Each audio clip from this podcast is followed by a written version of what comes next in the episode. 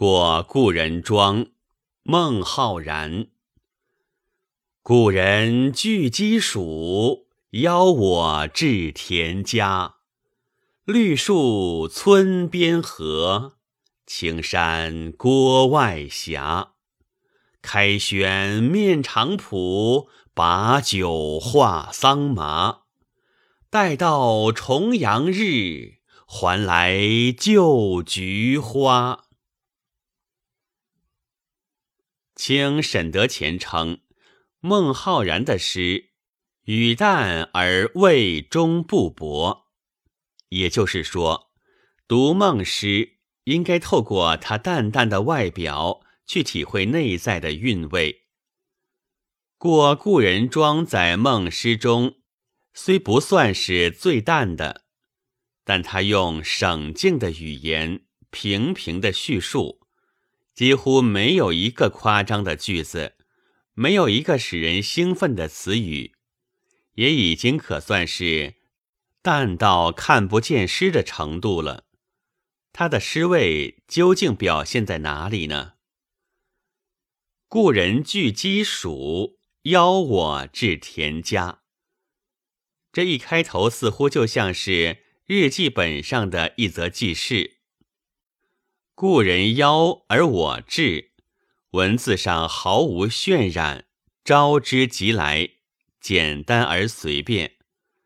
这正是不用客套的至交之间可能有的形式，而以鸡黍相邀，既显出田家特有风味，又见待客之简朴。正是这种不讲虚礼和排场的招待。朋友的心扉才往往更能为对方敞开。这个开头不甚着力，平静而自然，但对于将要展开的生活内容来说，却是极好的导入，显示了气氛特征，又有待下文进一步丰富发展。绿树村边合。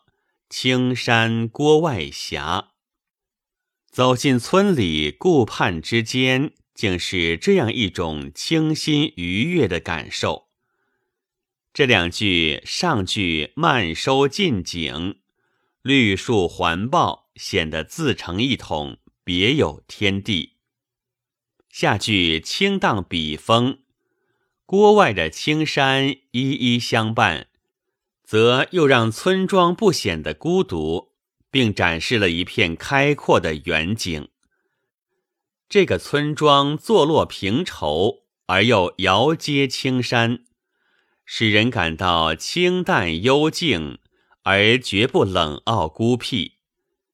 正是由于故人庄出现在这样的自然和社会环境中，所以宾主临窗举杯。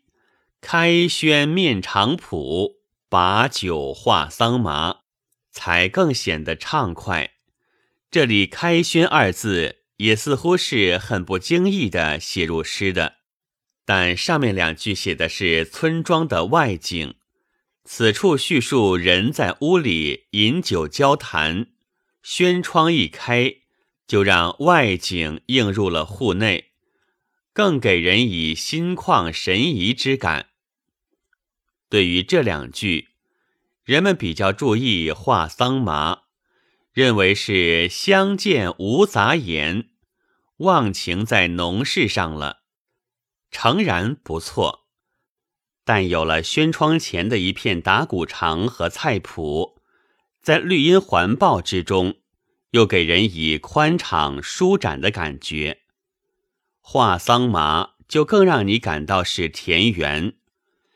于是，我们不仅能领略到更强烈的农村风味、劳动生产的气息，甚至仿佛可以嗅到场圃上的泥土味，看到庄稼的成长和收获，乃至地区和季节的特征。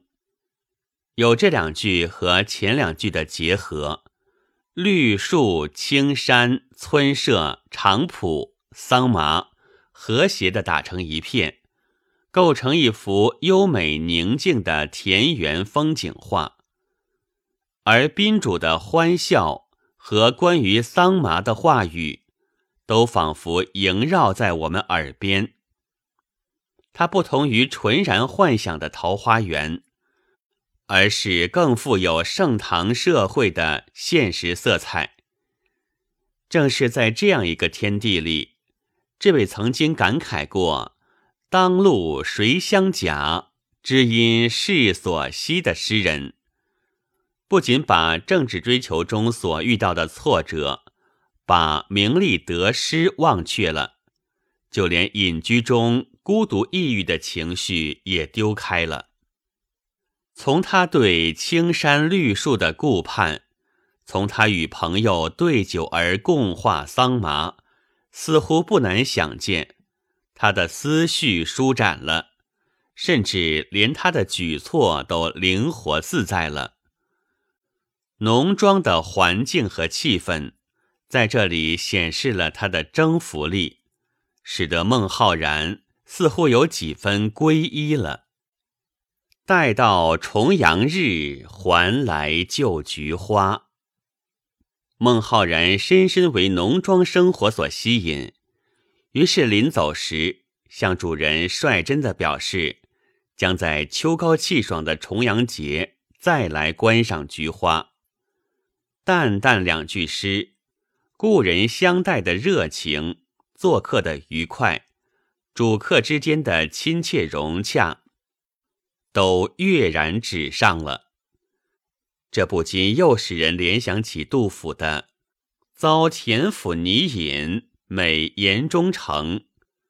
月出遮我流，仍嗔问升斗。”杜诗田府留人，情切语急；孟诗与故人再约，一书辞缓。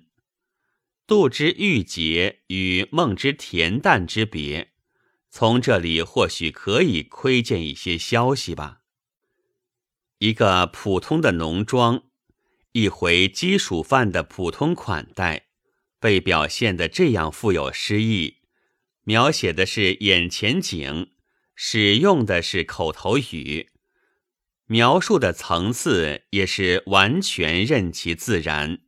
笔笔都显得很轻松，连律师的形式也似乎变得自由和灵便了。你只觉得这种淡淡的、平易近人的风格，与他描写的对象朴实的农家田园和谐一致，表现了形式对内容的高度适应，恬淡亲切而又不是平浅枯燥。它是在平淡中蕴藏着深厚的情味。一方面固然是每个句子都几乎不见费力锤炼的痕迹，另一方面每个句子又都不曾显得薄弱。比如诗的头两句只写有人邀请，却能显出朴实的农家气氛；三四句只写绿树青山。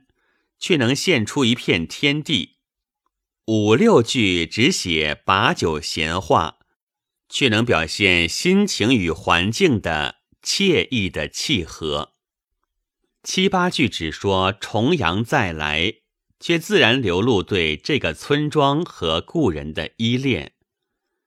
这些句子平衡均匀，共同构成一个完整的意境。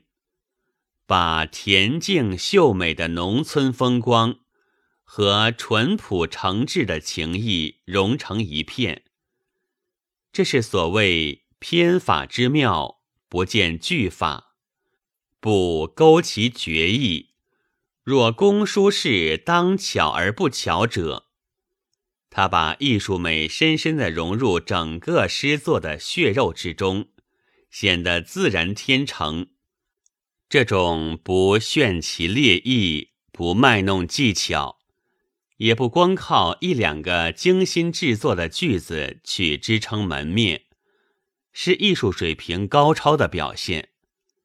譬如一位美人，她的美是通体上下整个的，不是由于某一部位特别动人，它并不靠搔首弄姿，而是由于一种天然的颜色和气韵，使人惊叹。正是因为有真彩内应，所以出语洒落，浑然省静，使全诗从淡味中显示了它的魅力，而不再需要浓饰盛装了。本文作者余树成，朗读：白云出岫。